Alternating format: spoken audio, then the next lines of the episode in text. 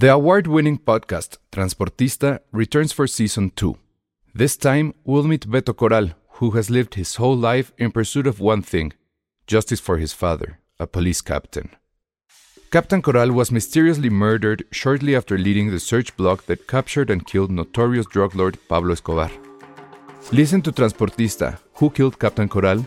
Available on the iHeartRadio app, Apple Podcasts, or wherever you listen to your podcasts.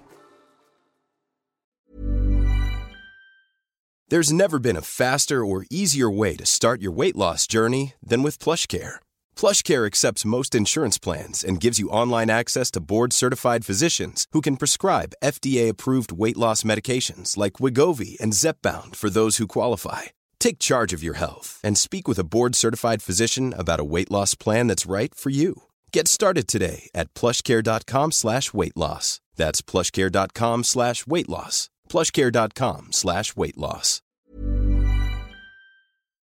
Escuchas, escuchas un podcast de Dixo. Escuchas Filmsteria con el Salón Rojo y Josué Corro.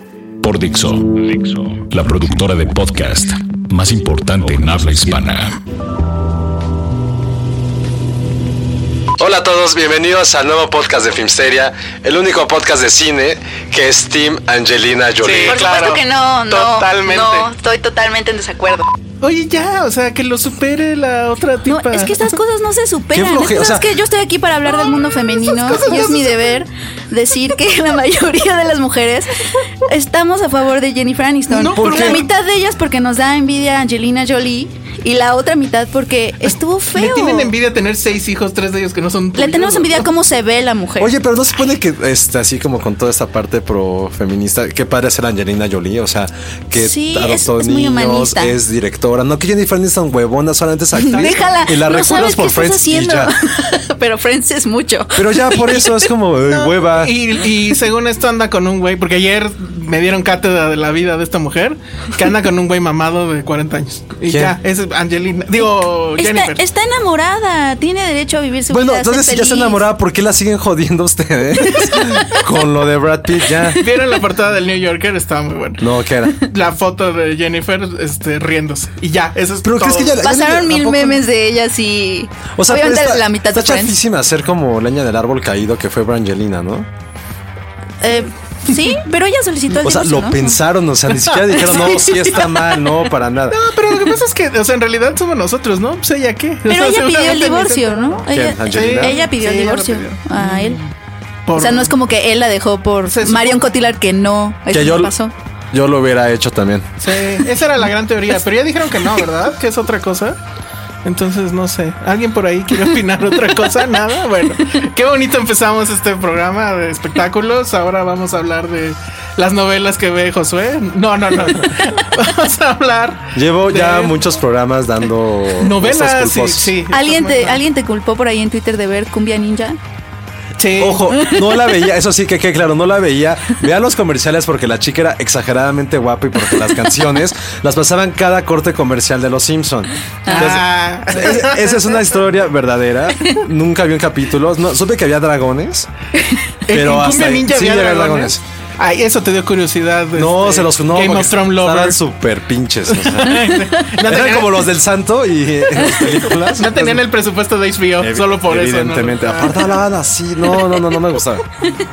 Bueno, vamos a hablar de estrenos de esta semana. Uno, vamos a empezar con el estreno mexicano y que creo que sí es la película que deberían de ver. Si solo van a ver una este fin de semana, es la película que deberían de ver. 719, que es la película de... eh, pues que habla del temblor, que creo que es la primera, ¿no? O había otra antes. Había una que se llamaba Trágico Terremoto en México, pero no estaba muy buena. Y eso es lo tiempo, que. tiempo. ¿En serio así se llamaba? Así se llama, es, como, ajá, es como una noticia. Y es que es un, home video, ¿no? Sí, Un video home, perdón. es como el, único intento, de- bueno, el único intento cinematográfico que había habido de la serio? catástrofe. Co- comillas. No, pero no, no, Pero no, no no. puedo ni decir serio, porque no. En- realmente esta es la primera que vemos Eso con sí, este tipo serio. de intenciones, por eso creo que vale la pena y es todo un acontecimiento. La dirige Jorge Michel Grau, que lo recuerdan por una cosa que se llamaba Somos lo que Va- Una, hay. mu- somos lo que- una Muy película buena. bastante Sí, buena. es Le hicieron hasta un remake en Hollywood. Sí, que también creo que él la dirigió. Entonces, este, se llamaba, ah, no me acuerdo, pero sí. Igual We Are What We Are. Muy buena película de zombies y terror. muy Bueno, Tiene muchos mexicano. cortos de terror, etcétera. Y ahí, primer punto que yo quería tocar era. Se me hace muy curioso que eh, tanto esta película del temblor como la película, así que la gran película del- de octubre del 68, ambas sean en realidad como películas de terror. Rojo Amanecer. Pues no, bueno, creo que a ustedes, este, amigos millennials, no les tocó verla en, en Ay, en el vivir en cine. 68, a él seguramente. No, pues no, sí, no, pero en el cine, en el cine, ver la Ah, película no, Rojo. Amanecer en el cine. Yo la vi. censurada mucho Me acuerdo tiempo. que estaba, o sea, yo estaba chavo, pero sí la fui a ver al, al cine y la gente salía, pero en serio, yo nunca he visto eh, salir a la gente tan mal de una película como de Pero Rojo tan mal en qué sentido, salían frustradas. No, no, no, espantados, porque no sé si la recuerdan, pero pues, Sí, la verdad es que era una película de terror. Al final, spoilers, eh, este, cuando llegan los policías y matan a todos y lo de la señora esta que es como la llorona que está buscando a sus hijos, etcétera. O sea, no que la película haya tenido Y- esa intención, y pero la al final, al final es súper dolorosa del chavito Sí, este es- como, es horrible. como medio negrito bimbo, ¿no? Con su pelito así como, Sí. como crispado. Y salía por las escaleras del edificio Chihuahua y veía a toda la gente muerta y su Sí, familia. Es espantoso. súper devastadora. Es súper devastador. ¿Por qué menciono 68 con esto que es el temblor? Porque creo yo que dos de los eventos que marcaron o, o for- forjaron la moderna democracia mexicana, pues fueron justamente octubre del 68 y el temblor. Porque el temblor, para quien no lo sepa, porque eh, ahí se demostró que el gobierno y las instituciones de aquel entonces no servían para un carajo y fue la gente la que salió a la calle a sacar escombros, a sacar a la gente y pues básicamente ante el pasmo de- del gobierno de, de la Madrid, ¿no? Entonces, Y sí fue un hecho que a nivel histórico y social marcó un antes y después. Sí. No sé como que definió la época moderna Yo- que sí. llevamos viviendo en los últimos 30 sí, años. totalmente. Sí. Digo, totalmente. para depende de todo. y le da otra cara a la ciudad Sí, y La redefinió por completo. Totalmente. Entonces viene esta película que, bueno, pues ya la vimos. ¿Qué opinaron? Bueno, ¿de O qué sea- trata? Pues es el temblor, ¿no? Están en una oficina de gobierno, se ve Pero creo que es interesante saber Sí. qué trata, porque justo que mencionaste el 68, esta película que era como Amarte duele en los 60, con creo que Ana García, no creo ni cómo se llama la película, Sí. con una historia de amor de rico, pobre, No, terrible. chafísima. y la verdad, yo sí tenía un poco de esperanzas de que hubiera una película que retratara este evento también histórico de una forma diferente, y al final fue te lo, así tal cual, Romeo y Julieta o Amarte, o una telenovela. Pudo como haber sido, excusa del creo. 68. Pudo Sí. haber sido, creo, una buena serie, pero se quedó en una muy mala película. Y una serie que sea medio medianona, pero sí. Y aquí lo interesante de esta película, yo cuando supe que iba a existir, dije, "Puta", o sea, ya me imaginaba N cosas. Y lo que es realmente son tres personajes. Es un edificio de gobierno que se colapsa y la gente está, y la cámara solo está fija en, tres, en dos personajes, que es Demian Bichir y Héctor Bonilla, Héctor Bonilla. atrapados entre los escombros. Curiosamente, ellos dos también están en Rojo Amanecer. O sea, hay demasiadas Sí. conexiones Ah, claro. entre Sí. una y otra. Y también me esto que mencionas de de, bueno, Roja Amanecer, no vemos lo que está pasando afuera, todo está adentro aquí- del de- departamento y aquí Y aquí pasa algo parecido. O sea, vamos a ver el momento en que ellos quedan atrapados y los vamos a ver atrapados básicamente Una hora y media. una hora y media, que es un poco como eh, comentábamos fuera del aire Buried, que no sé si la vieron con este Con Ryan Ryan Reynolds. Reynolds. que también la premisa sonaba como que muy loco, ¿no? Que es un tipo que de repente despierta y resulta que está literal como en un ataúd vivo con un celular y qué va a pasar, ¿no? ¿Por qué está ahí, etcétera? ¿Cómo y todo, sale? O y como todo- 127 horas también. un poco, 127. pero en, en la, Pero en, más- en era Buried, como sí. de cómo vas a hacer para que funcione. Y aquí pasa un poco lo mismo. Creo que Buried funciona mejor. Creo que hay más, de Ah, sí. hecho, hay más guion. Hay más lenguaje cinematográfico también. Sí. Y acá este es un poco menos, pero creo que funciona. Y eso ya es un, es un buen Funciona porque sorprende y porque está muy bien hecho. Lo que platicamos, siempre le damos con todo al cine mexicano porque hay que ser sincero. Una de cada 100 es meramente memorable. Ni siquiera hay que decir me- De rescatable. las que están en, car- memorable. en cartelera mucho tiempo. Esa, bueno, de las que son comercialmente, se exhiben comercialmente. Sí. Y aquí creo que sí es un, fue una muy, para mí fue una grata sorpresa. Fue un muy buen estudio de cómo tratar un tema lleno de clichés que se ha retratado N veces, no en el cine, pero sí en la cultura mediática. O sea, ¿cuántas veces hemos visto cosas del, 60 del, perdón, del 85 en fotografías, en documentales sobre todo, en series? Creo que History Channel sacó algo el Sí. año pasado. Sí, tenía un- Este, y todo eran como de, ah, yo me acuerdo que vi a mi abuelita. O sea, aquí no estamos retratando la vida de la gente que está afuera, sino cómo se vivió, cómo se supone que se vivió de ¿Cómo la gente. pudo haber sido para la gente que quedó ahí atrapada? Y hubo un momento en que eso decía Peña, o sea, te sientes lleno de tierra y también un poco Sí, de, claustrofóbico. de polvo. Y eso es un gran ejercicio, independientemente de qué tipo de cine sea o de qué lugar es su origen, es un gran ejercicio de una tragedia que se ve desde otra, otra, otra perspectiva, ¿no? Entonces creo que eso es lo mejor de la cinta. Hablar Sí. sin spoilerar tal vez, porque sí, para mí sí fue muy impactante el cómo resuelve el tema de la, del inicio, eh, el, director, y el tema de cómo contagiar la... eh, ¿Cómo se le llama? La claustrofobia de- del, sitio, pero eh, todo tiene que ver con eh, que juega con, con el formato de la cámara, que de repente es widescreen, de repente va a cambiar, va a estar cambiando constantemente. Hablar tal vez de las dos actuaciones, este, Bichir y... ¿Cómo se llama? Y Héctor Bonilla, que de repente ahí sí creo que cae un poco en el asunto de teatro filmado un poco, ¿no? Sí, eh, Michelle Grau intenta que la cámara se siga moviendo, de repente eh, pequeños vericuetos que vamos viendo ahí en- entre los escombros.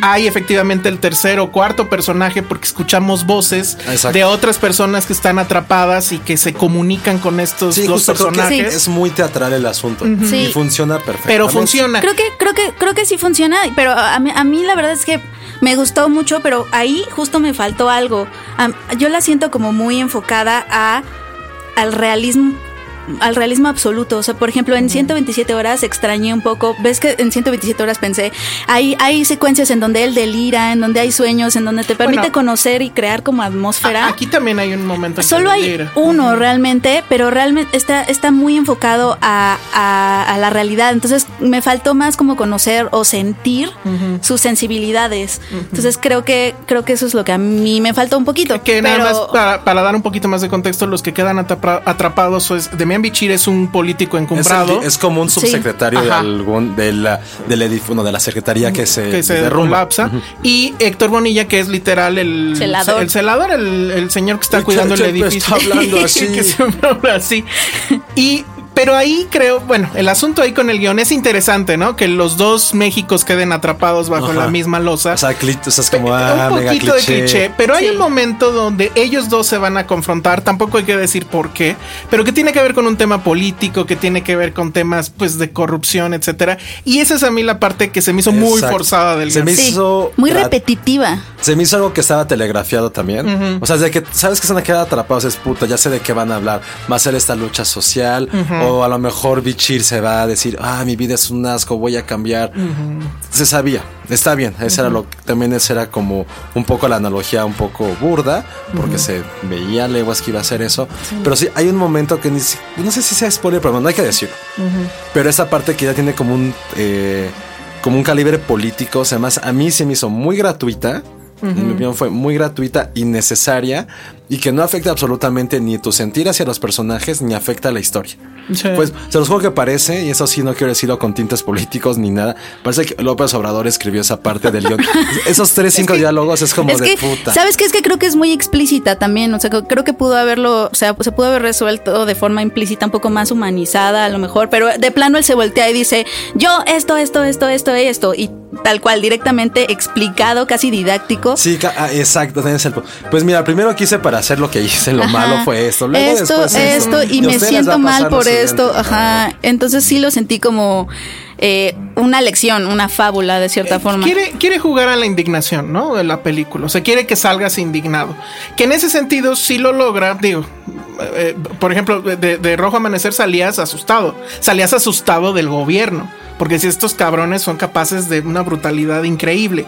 Y aquí sales con la misma indignación que a lo mejor ya traías en la cabeza desde que entraste.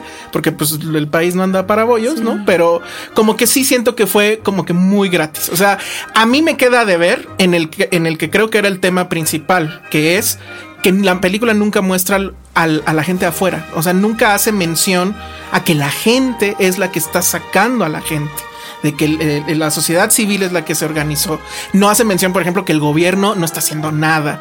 Eh, se escucha hay alguien que tiene un radio, se escucha a, a Jacobo. Eso está padre. Eso está la película básicamente sí. empieza con la transmisión de Televisa con Lourdes Guerrero. Lourdes Guerrero, que todos este, la han visto, escuchado. Eso me parece que Y está la muy parte bien. en la que se derrumba el edificio es dura dos segundos quizá, pero está Es muy buena. exageradamente bien Sí, realizada. sí, Sí. o sea, Es lo que hemos platicado así de, como no sabemos de qué iba la película y la fueron retrasando por cosas de dinero y financiamiento, yo pensaba en un principio también lo platicamos, que la habían retrasado justo porque a lo mejor tenía efectos visuales que pues, estaban costeando en, en postproducción.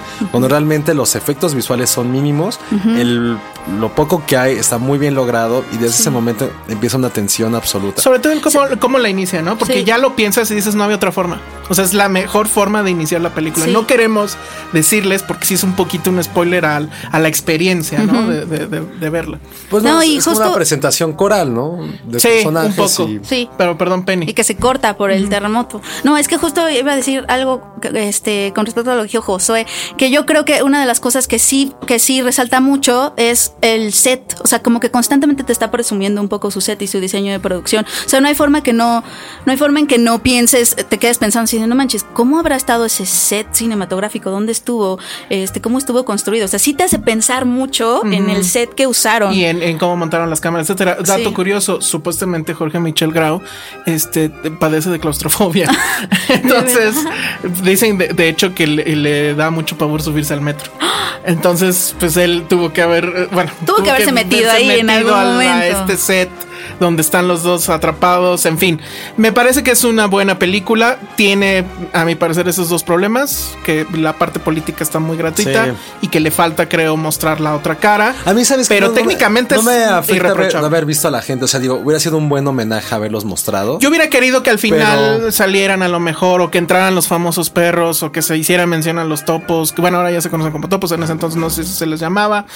Eh, creo que, creo que eso sí. Pero a mí me gustó, la quedó parte bien. humana. me gustó el ejercicio de ver solamente a dos personajes con voces como otros eh, secundarios. A mí me gustó ese no, O sea, no importaba tanto lo que pasaba afuera, sino más bien ver qué iba a pasar con, eh, con Véanla en el cine, porque el Sí. diseño de audio y esas voces que no se ven, pero se escuchan, en, en el cine se crea un Y si va a salir como con este Esta tensión. tensión un poco taquicardia, un poco de "F- puta, ¿qué haría, qué haría yo si me pasa Sí. esto? Y eso Y- es algo muy padre del cine que puede lograr estas sensaciones. Y sí te recuerda un poquito que sí pasó eso hace 31 Exacto. años te- y que la corrupción, que ya dijimos que está medio explícita y todo, sí hay una parte de ti que sí piensa, o sea, eso podría pasar otra vez aquí. O sea, si nos vuelve a pasar eso, otra vez va a haber el mismo problema, el mismísimo.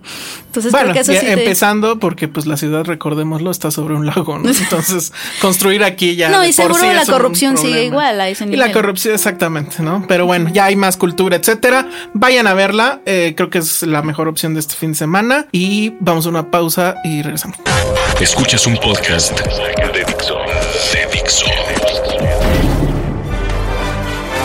Hola, ya estamos de regreso con un update, Brangelina. Acaba, acaba- acaba de llegarnos una nota. de Que digo, ya cuando, salga, ya cuando salgamos a- al aire oficialmente, ya mejor va a tener dos días de, no- de viejo. Claro. Pero en este momento, ¿qué pasó, Penny? Eh, Marion Cotillard acaba de tuitear que está harta de los chismes y además está embarazada. ¿De Brad Pitt? De su esposo, según. Ah, está casada. según o sea, nuestras además, informantes. además está casada. Ay, qué chafa. Entonces ya nos tiró el chisme.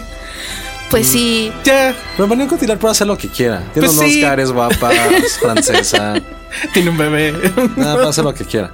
Pues sí, ya nos quitó el chisme. Ahora qué. ¿Qué? No sé. ¿Por qué se divorciaron Aunque entonces? yo sí Sigue. odio un poco a Marion Cotillard, que siempre en inglés siempre tiene que estar más que siempre está hablando así. Sí, lo he escuchado toda Pero tiene un acento padre, ¿no? A mí me No gusta sé, mucho no, su no acento. como- Como de Quagmire. Exacto, como de Quagmire. Bueno, pues esa fue la nota. Si pasa algo en lo que estamos grabando esto, se los informaremos, amigos. Y ahora vamos a hablar de la película que en estos mismos micrófonos Josué osó decir hace algunos meses, creo, cuando la vio, Sing Street, que era la mejor película del año. No, Yo- dije que era mi favorita. Es mi favorita del también del año. Bien, toma la No, dos contra favorita. uno. También del año es que se me hace de verdad. eh, Y lo estábamos, se lo dije ayer a, a- a- a Alejandro, le dije, hablar de Sing- mal de Sing Street es como dispararle a un conejito. O sea, es como ver a un conejito y dispararle, Y patearlo y Yo- quemarlo Sin razón alguna. sin razón alguno. O sea, yo- llegó y te dijo, hola. Yo patearía a ese conejo llamado Sing Street, pero a ver, los dejo que se explayen. ¿De No, qué va? No, no. ¿Por qué la aman? Venga. No, sí, pues si no, no. Vamos. Bueno, es una película de John Carney. Ah, Para quien no ¿empezamos conozca a mal? John Carney, eh, empezamos súper bien porque es el director de Empezamos Once. normal. Empezamos bien, después no tanto porque hizo Begin Again y Begin Again sí no pasa mucho en Begin Again, pero Once es increíble. Hizo otra que se llama On the Eh, Edge. Seguramente es Sí. en la misma línea. Y ¿verdad? sigue obviamente, eh, y Sing Street, que es la que está ahorita, sigue otra vez esta línea de eh, te- eh, entretejer la música con la historia. La, la música es un personaje principal en todas sus películas. Pero ojo, no es musical. No es un musical como ninguna de- de sus películas lo es, simplemente el- la música es un personaje principal. eh, dentro de la trama y esta vez lo que hace es ubicarnos en los años 80 no a la Stranger Things pero a- a, Bueno, pues sí hay bicicletas. Iba a decir no hay bicicletas. No, sí hay bicicletas. O sea, no en, este, no en 80. este estamos en los ochenterismos de los más ochenterismos, sino en la muy, en la muy bien ambientada eh, eh, Dublín. Dublín. eh, Dublín, ajá. Y eh, es como una historia medio coming of age de un chavito, un adolescente que está encontrándose tanto como persona como, como artista. Y que empieza a juntarse con sus amigos, crea una banda y, y empieza ¿Pero como a seguir crea los la pasos. banda? Lo crea por la mejor razón. Por la razón por la cual hacemos todas las estupideces Sí, estoy de acuerdo. adolescentes. Claro. Así de, ¿fumas? Sí, sí fumo. Claro, por una. Claro, Sí, también, y por ahí vomitas a las dicen, dos chelas. por ahí dicen que las mejores historias empiezan siempre con una mujer. Y Qué- qué romántica que salió, ¿eh? Ay, gracias. Pero, pero, pero tengo un pero ahí. Esta no es una historia de amor entre un chavo y una chava y esa es la razón por la cual me gustó tanto esta película. Es una historia de amor entre hermanos. Sí, Sí. eso es cierto. Eso es cierto. O Es sea, una- la, pero sí también está la otra parte. Porque de hecho la película. Es como un motor, es como un catalizador. Sí. pero no creo que sea la esencia Sí, de la película. Realmente creo que ese es el, el- el hermano que sale en esa película, que es como un Seth Rogen irlandés. Es el más cool, es, el hermano, más cool que del todos mundo. quisimos tener, Sí. o el hermano que todos debimos de haber sido. Sí. mm, Sí, es, es un, incluso el final de la película se la dedica a su hermano.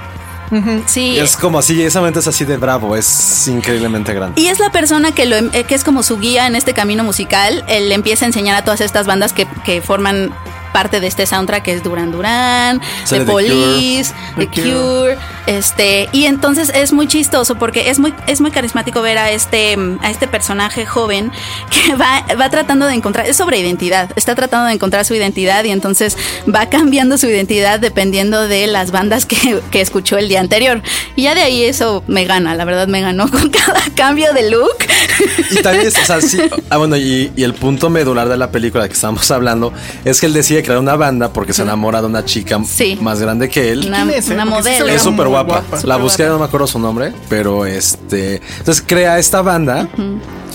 Porque quiere que ella protagonice el video de esta una banda ficticia. Exacto. Entonces va ganando como con sus amigos, haciendo como pequeños casting, hasta que de repente es una fantasía, evidentemente. se, ven, se ven grandes músicos de la noche a la mañana. Claro, y ese podría ser un- uno de sus pocos, poquísimos pecados. Poquísimo. No, y realmente es algo, es, es una A parte ver. infantil de la película que dices, ok, va, es perdonable, es dentro de esta misma fantasía en la cual también tienes estas ganas de, viaj- ganas de viajar, de encontrarte, pero creo que es justo eso.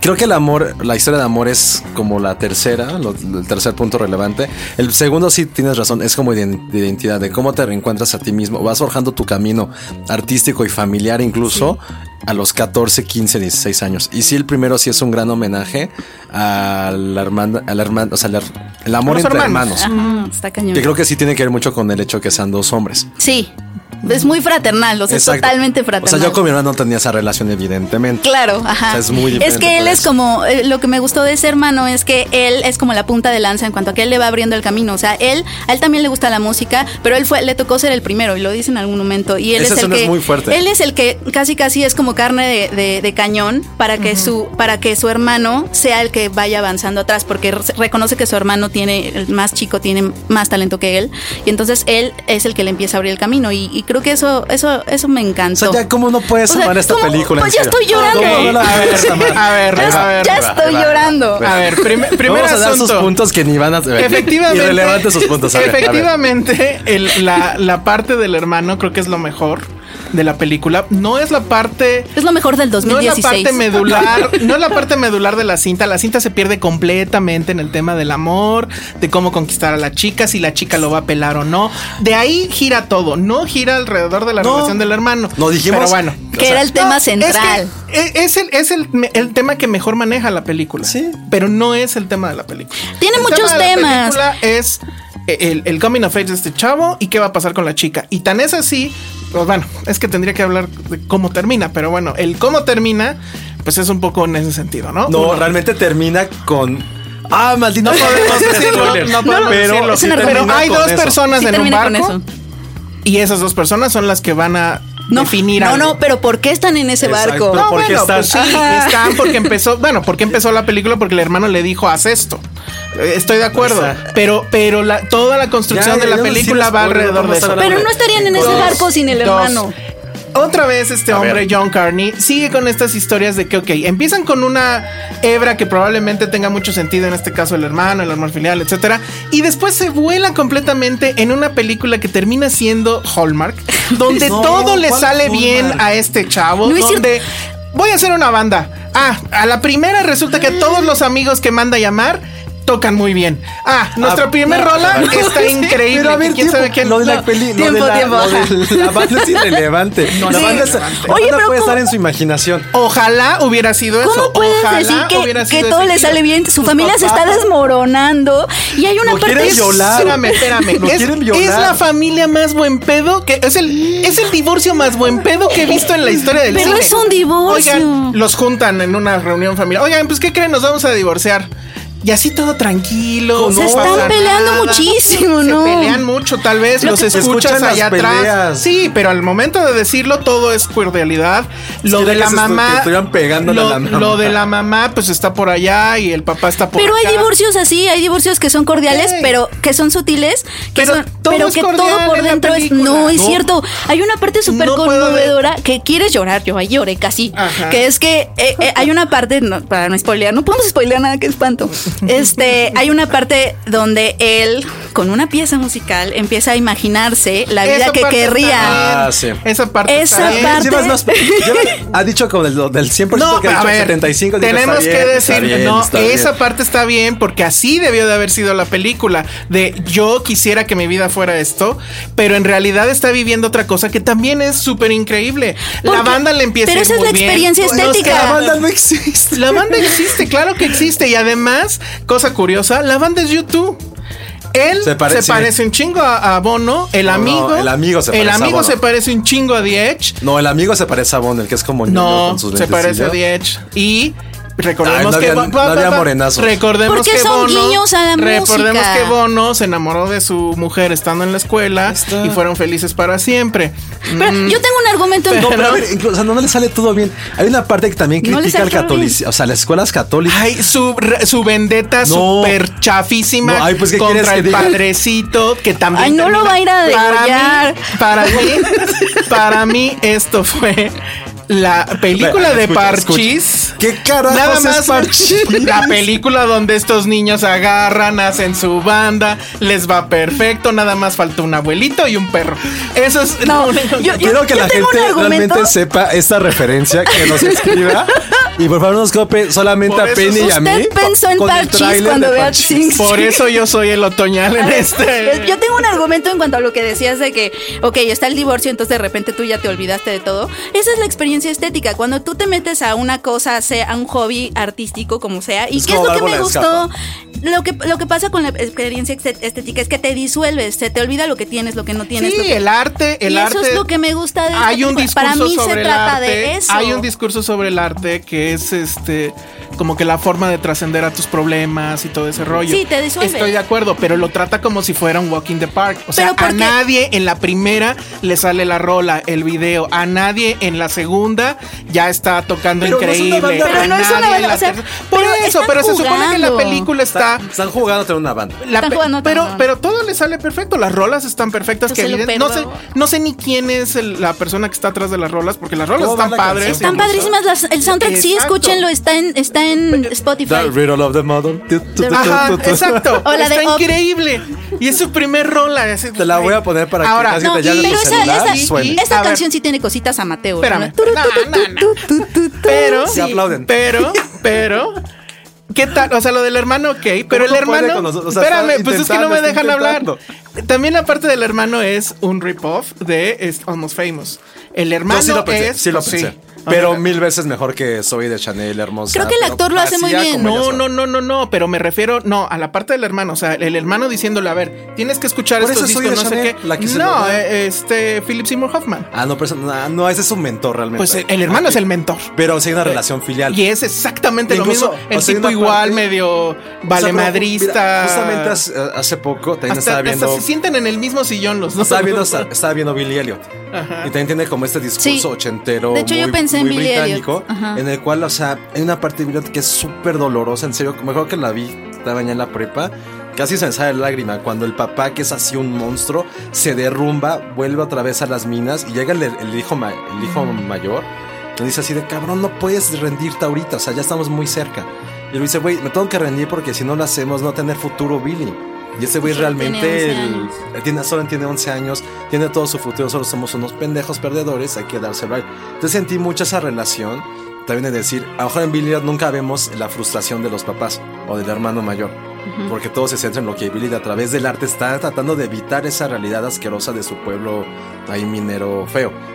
Aquí creo que fue un poquito lo, lo mismo, es como este güey tiene que sacarse de su realidad a través de un poco trabajar en esta banda ficticia absurda. Y sí hay mucha fantasía, o sea, sí. Pero, es- es- sí hay- mi sí razón en que mi hay mucha problema es que es una película que dice estar en la realidad y de repente da estos giros tremendamente fantasiosos y así es todo Yo- ¿te el cine de este cuate. Recuerden esa escena en- de la de la anterior, no me acuerdo cómo se llama, donde Man. igual arman todo un video y no sé qué en el en un callejón en Nueva York porque ya lo sacaron del estudio y entonces ah no hay pedo, ahorita armamos algo aquí chingón. Ok, entonces te lo- te "Güey, compras Pero, aparte". pero no sé, porque, Ahora, porque sí también en la música es así, o sea, cuando tú estás escuchando la música, yo no veo el cine de John Carney como algo realista, o sea, y creo que se vale, Eh, cr- creo que la música te hace sentir así, o sea, tú cuando estás escuchando una, una, una canción que te empodera y que te hace sentir, eh, que, que te hace sentir todo un arco de emociones, eh, te sientes así, entras como en un tipo de fantasía. Eso, pero- y creo que eso es lo que le pasa a este pero, pero, personaje. no, pero la película no lo muestra. O sea, la película solo muestra la fantasía en un momento. Cuando él efectivamente en este videoclip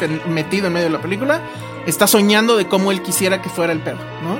Pero todo lo demás realmente está pasando. Si a mí me hubiera dicho, Ay, bueno, si a mí me- quería ¿Pero qué Soccer tiene? Punch. no, pero, o sea, pudo, pudo haber sido el. Ellos se imaginan el video así y al momento de que alguien lo vea tres segundos, pues ves que es una mamada. ¿no? O sea, pero crees que no, que no podrían, pero ¿por qué no pueden haber hecho un video así? Tampoco el video es así como para ir Ah, llega- güey, o sea, mandarlo a Cannes. Por o sea, favor. eh, O no, sea, o sea, es un video súper amateur. Esta- la rola es súper pegajosa, está súper bien eh, manufacturada para que te, ¿Quién te hizo quede, tanto pegue. daño? Este, ya se me olvidó qué iba a decir. No, yo lo dije Pero la bueno. primera vez, o sea, dije que a mí se me figuraba un poquito como este Mood, Moonrise Kingdom, que también es una Sí. fantasía, es un cuento de hadas. Otra que tampoco. Sí.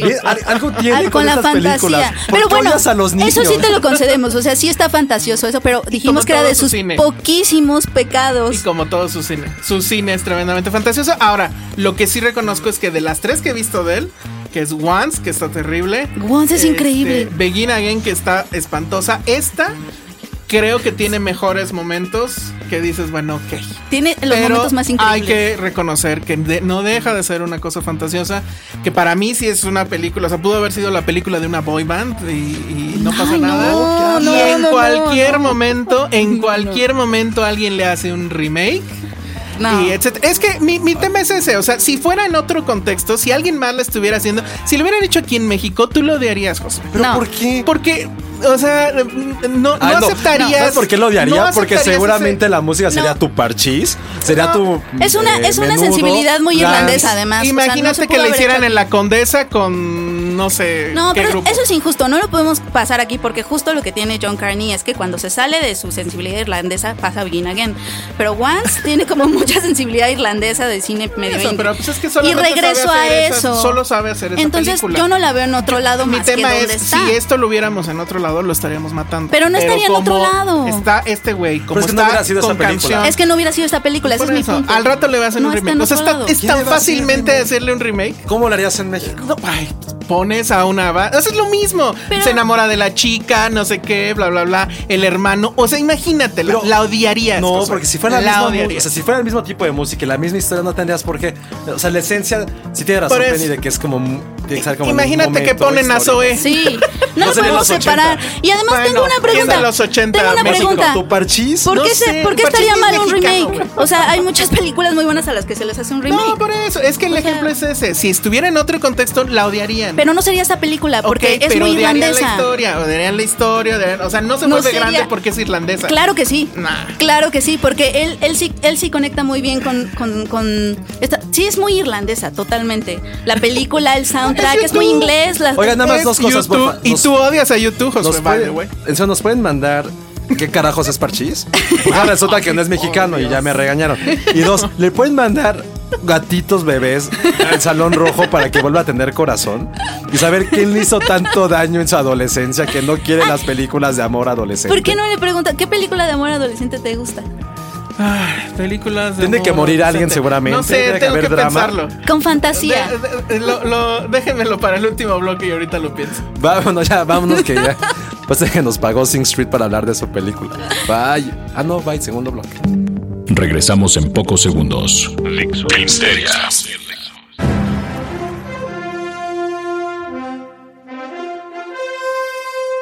Tan, tan, tan, tan, tan. Tan, Eso no es parchís. No, eso. A ver, ya rápido, ¿Quién Parchís. Parchís o Timbirich. Este, no, ninguno. Timbiriche. Pues Timbiriche. O sea, si tienes que. Si tienes que escoger uno, pues Timbiriche. Porque ese sí es nacional, ¿no? Ahí está, tu pinche Timbiriche. película podría ser con Timbiriche. Y saldría. No, porque era medio rockerito el chavito. Ay, uy. Ajá, Ay, hubiera sido Stereo. rock. Para- ¿Sabes, espérate, ¿Sabes cómo amaría una película en Salón Rojo si fueran los hombres que? Ah, sí. ¿Ya ves? Ay, tú también. Ah, Un pero yo cómico. todo eso. Hubo una película de los hombres gay. Seguramente se No la he enamoraban de una vieja. Un y coming of age. Seguramente. hombres Con los hombres que- Lo voy a escribir cuando no tenga trabajo. Bueno, Pero- ya vamos a lo que sí que es. ¿Cuál? Tan, Los tan, taran, magníficos que no tan, nos va a apasionar tanto como tan, la tan. pasada. No, la verdad no. Eh, Penny, dinos qué opinaste. Eh, Híjole, es que sabes que yo fui, eh, la vi ayer y yo tenía muchas ganas de ver otra vez esta premisa que ya hemos visto en incontables ocasiones de los, los, los guerreros que llegan a salvar un pueblo, eh, que está siendo eh, de cierta abusa, de cierta forma abusado por bandidos, por en este caso son explotadores. eh, y iba con muchas ganas de ver eso otra vez, porque creo que es una premisa que a todos nos gusta y se ha estado de repitiendo desde los siete samuráis, ¿no? Sí, bueno, o sea, Seven Samurai es la original de Kurosawa, película de tres horas y media. Creo que. mm, Bueno, Los Siete Magníficos de 1960, digamos que la original a esta, de John Sturges, que la dirige. Creo que en las primeras copias no le daban crédito a Kurosawa, eso vino después. Y según la leyenda, Kurosawa vio los, eh, los Siete Magníficos, la de los 60, le gustó mucho y le mandó una espada samurai a John Sturges. Padre. Nunca sabremos si eso es cierto o no. y ah, después de ahí ha habido N cantidad de, Bichos. de- de remake. Bichos este, es una de ellas. Pero creo que sí es una película un poco fundacional en el asunto de los westerns y demás. Es también curioso cómo es muy revisionista eh, en el sentido de que estos siete magníficos al final todos eh, terminan más o menos eh, reconociendo que el camino de las armas no es el camino que... O sea, estos nuevos siete magníficos. No, no, no, No, no, la los pasada. del- Ah, los del no. 60. Sí, no.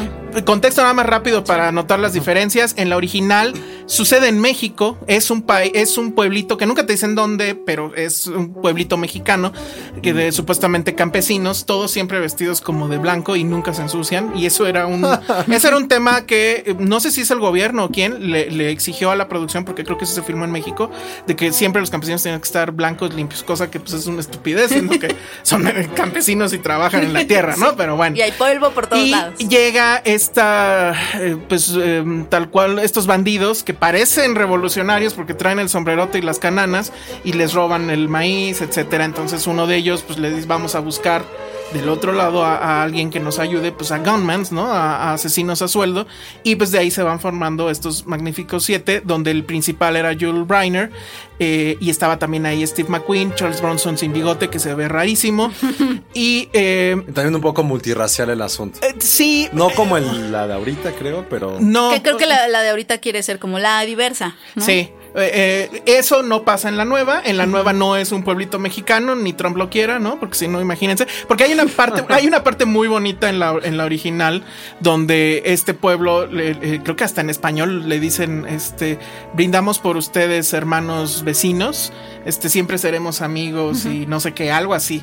O sea, súper las relaciones México-Estados Unidos estaban a todo en aquel, en aquel tiempo. Y ahorita, pues yo creo que Ahorita- igual para que no se enoje a No hay que nadie. tocar ese tema. Ya no es un pueblito mexicano, es un pueblo. No, sí dicen cuál, pero no me acuerdo en Estados Unidos. Sí, no, no recuerdo cu- algo de River Crook, Crook River, Ah, un no, río. ah, ah, había, un río por ahí. Había un río y una mina. Exactamente, entonces es lo mismo, llega este el malo que es este Peter Sarsgaard, súper sobreactuado, pero bueno, buen villano en cierta forma, igual, este eh, Y también porque creo- sale como tres veces. Sí, que quiere que le vendan la tierra, ¿no? Y los otros no quieren. Es un pueblito. Además, los dos pueblitos del original y esta son así una cosa muy pequeña. Sí. Van, buscan a. Ah, no, llega, de hecho, ¿no? Es. Llega, este, él, él llega. Denzel llega como al pueblo de pura chirip. No, no, Denzel No. está en otro pueblo. Ah, está en otro y pueblo, más sí. bien la- Se pasó tres dos, pueblos. dos habitantes de ese pueblo, este, la chica que se llama Hailey Bennett, es- eh, ella eh, y otro chavo van a buscar a estos pistoleros que los ayuden a, a, a poder derrotar a, a, pues este abusivo ricachón. Y bueno, los pistoleros son Chris Pratt, Ethan Hawke, Vincent D'Onofrio, que para mí fue de lo mejor de la película, un tal Byung Hong Lee, este, Manuel García Rulfo, que es Mexicano. pero pues en su casa lo conocen, ¿no? Este, Estuvo en una película que se llama 60 180 grados, una cosa así. Estuvo con Jennifer Aniston en Cake. Pero realmente creo que este es como su big break. Pero no, realmente sale como tres veces, ¿no? De repente se te cae olvida bien. que está ahí. A mí me cayó muy bien. Siento que lo hace muy bien. Siento que lo hace muy bien. Se ve muy bien, además. Y esto, pues no sé tú qué opinas, Penny, pero el tema es, creo que los personajes están bien, están padres. Me gusta mucho ese momento en el que Denzel Washington se reencuentra con Ethan Hawke, que pues obviamente eso es una cuestión meta porque pues, el director es Antoine Fuqua, que es el director de Training, Training Day, y creo que de hecho nunca, no habían coincidido en otra según película yo no hasta ese habían momento, y, coincidido. y así se presentan, hace- mucho que no nos veíamos y no sé qué, y eso está padre. Sí. Está Este, demasiado ñoño. Ok, pero es un bonito. Pero está lindo, es un Sí. guiño lindo. Sobre todo en una película donde a mí me costó mucho trabajo. Creo que los personajes están muy bien, pero me, me quedé con muchas ganas de involucrarme más con Sí. ellos, ¿no? Es un problema, eh, yo creo que las que dos terceras eh, partes, las dos primeras eh, partes, este, eh, es- están, hay mucho diálogo que la verdad no viene a demasiado. Es como una película de puro small talk. Exacto. Es Están haciendo small de talk entre ellos y te extraña, eh, o sea, se extraña que, que interactúen más y, que, y que demuestren esta diversidad de personalidades, de culturas que se supone tienen, ¿no? Sí. Porque habiendo un, un nativo, este, un mexicano, un japo- un asiático, no, no dicen de dónde es, ¿verdad? Pero es un asiático. Ajá. O sea, es una película otra vez de Benetton. Uh, un poquito sí. Sí, o sea, como que no sale Pero no lo aprovechan bien, creo. O sea, sí se clava mucho en, eh, en este. Bueno, y la original también tenía eso, ¿eh? O sea, todo al principio eran diálogos, diálogos, diálogos cuando van y buscan, o sea, van sumando gente hasta que ya son siete, etcétera. Pero creo que era más revisionista. O sea, como que el tema era ese, ¿no? De eh, sí, son asesinos y no sé qué, pero en el fondo sienten que no están ganando nada. Hay un diálogo en la original muy buena que dice: es que somos lo que somos por esta pistola. Y por esta pistola, pues tenemos respeto y no sé qué. Y otro dice: sí, güey, y tampoco por esa pistola no tenemos familia y no, no podemos estar con nadie y no sé qué. Entonces, y esas reflexiones creo que no están presentes en esta. No. Francamente, es aburrido en Es los aburrido, diálogos. Hasta que llegamos a la batalla final. Bueno, un- única batalla, porque en la original sí eran dos y aquí nada más es una. Bueno, aquí hay como una escaramuza antes. Sí, ¿no? sí. qué bonita palabra, Escaramuza. escaramuza. Eh, y, y en esta batalla, pues es eh, sí emula un poquito de la original de este asunto de que van a ser como que zanjas y lo- o sea, los van a agarrar por sorpresa, pero en una onda, ¿cómo decirlo? De repente aplican un poco el home alone, ¿no? Totalmente. Así de que cuelgan algo y que les va a caer. Las trampas y todo. les van a poner Lo aplican trampas. el comalón totalmente. Aplican el Home Alone. Y luego hay un momento que está en el trailer, conste, donde se vuelve la de Will Smith. ¿Cómo se llama? Este, ¿De Wild Wild la de la araña. Se vuelve. Wild Wild West. Sí, hay un porque momento. sacan una ametralladora estos cabrones. Sí. Eso es bueno. De repente. Pero sí coinci- coincido en que Vincent D'Onofrio es, es, es de las cosas más padres porque justo con él sí te involucras. Sí. Porque es como un jodor que habla. Híjole, ¿No? me odio porque pensé lo mismo. ¿Por Dije, qué? y eso les va. Pues, Es como un ¿de quién Hodor es que habla, güey? porque Hodor, Game of Thrones Hodor, y sabes que, que Hodor dejó una herida en nosotros. Obviamente, Y esto, esto le habla, o sea, eh, su personaje le habla a esa herida. No, Vincent Ah, no quiero D'Onofrio. saber por qué. Vincent D'Onofrio es increíble. No, Eh, porque te recuerda mucho, tiene esa O sea, es personalidad como- linda, ah, carismática. Y yo creo que en realidad. Y bueno, y Denzel Washington, pues es- está haciendo un Denzel Washington. Está haciendo el mismo personaje y creo que también eso pasa con Chris, Pratt. Uf. Es el mismo es, eh, chistorete, patancito. Y Denzel Wa- Washington, ya me estoy un poquito cansando. Siempre es interesante verlo, pero ya me estoy cansando de este personaje de guerrero con un pasado atormentado, Sí, no- misterioso. Es como un Elsa, ¿no? Que no, no le gustan las cosas. Tiene un, mister- tiene un pasado tan sí, doloroso tiene un pasado que no puede disfrutar las cosas Pero, bonitas de la vida. pero llego. No puede disfrutar la vida. Pero llego y resuelvo el pedo. ¿Cómo Ajá. es? Yo soy más. ¿Tú quién serías? Ethan- siempre soy Ethan Hawke. Hawke, siempre soy Ethan Hawke. En cualquier película soy Ethan Hawke, lo siento. Sí. Y sí, bueno, entonces pues sí, básicamente está- eso, o sea, sí está muy feo que el momento más emocionante sean los créditos. Sí. Porque es cuando Hay O bloopers, sí. ¿no? O bueno, ¿sabes qué? ¿sabes qué también? O sea, no nos gustaron los diálogos de Small Talk, pero creo que no- creo que a mí sí me gustó más una parte de puro silencio en donde sí están las miradas súper clásicas de Ah, westerns, western, de, sí, tensión, de, sí. de, que se quedan todos viendo a ver quién, quién agarra la pistola primero. Eso, es- eso- esa tensión que sí se alarga así por años. y, eso y está bueno, lindo. y obviamente más que un, o sea, es un remake, pero que lo único con lo que cumple es con la actualizada del tema, ¿no? O sea, las tomas pues son de estas tomas que en su momento hubieran sido imposibles y que aquí ya este la cámara está volando o ves a los caballos cuando saltan, pues la cámara está abajo, este Eso está bien hecho. La, los, sí, o sea, los la, las- La ambientación el, el asunto de cómo disparan sí se ve que entrenaron o algo, porque en, en la, en la original sí es muy tonto, es así nada más, ¿no? De ponen la Oye, pistola de entonces, frente ya y de ya, ya plano, O sea, los westerns ya no van a resucitar. Yo quiero pensar que sí, Es pero. que siguen sacando y sí- seguimos viendo el final. no es que el último, el ellos. último gran western, pues ¿cuál fue? Este mm, Clint Eastwood, ¿no? No, Este. True Grit, yo creo. Ah, True bueno, Grit. True Grit, cierto. True Grit. Entonces, yo Ah, creo que no, ahorita va. están hablando muy bien de Hell or High Water. Ah, ok, ok. eh, de, con, eh, creo que es Chris Pine, es Chris Pine, ¿no? Bueno, pues ahí Dicen está. que ahí viene y que está muy buena. Los siete magníficos y creo que ya se nos acabó el tiempo. Nos despedimos. Vayan No, a ver. regalos, No, eh, los guardamos La próxima después. semana ya hablaremos. El regalo se llama Sing Street. Ay, Ya me voy. El cine. Arroba el Salón Rojo. Si están conmigo, mándenme tweets de No, que Sing ya, Street ya les es una dijimos. Este, a nosotros mándenos parchís. Y en serio, mándenle GIFs. En serio, lo hacen feliz. Que no lo crean, de- lo hacen feliz. También los osos panda, ¿te gustan los osos No, panda? mándenme gifs de Sasha Grey con eso ya. No, No, necesitas ah, no. algo tierno, algo que enternezca tu Ella es corazón. tierna, ella es tierna. Ay, qué oso. Bueno, nos vamos, redes sociales. Sí, Yo soy Penny Oliva, me encuentran en arroba Penny Oliva. Josué. Arroba Josué-Corro. Arroba el Salón Rojo y arroba Filmsteria, donde pues díganos, ¿les gustó o no les gustó Sing Street? Y si lloraron con 719. Y si saben quién es Parchís. Adiós. Ay.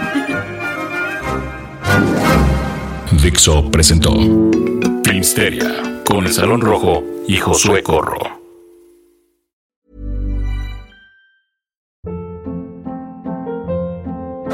Hold up. What was that? Boring. No flavor. That was as bad as those leftovers you ate all week. Kiki Palmer here, and it's time to say hello to something fresh and guilt-free. Hello Fresh. Jazz up dinner with pecan-crusted chicken or garlic butter shrimp scampi. Now that's music to my mouth. Hello Fresh. Let's get this dinner party started. Discover all the delicious possibilities at hellofresh.com.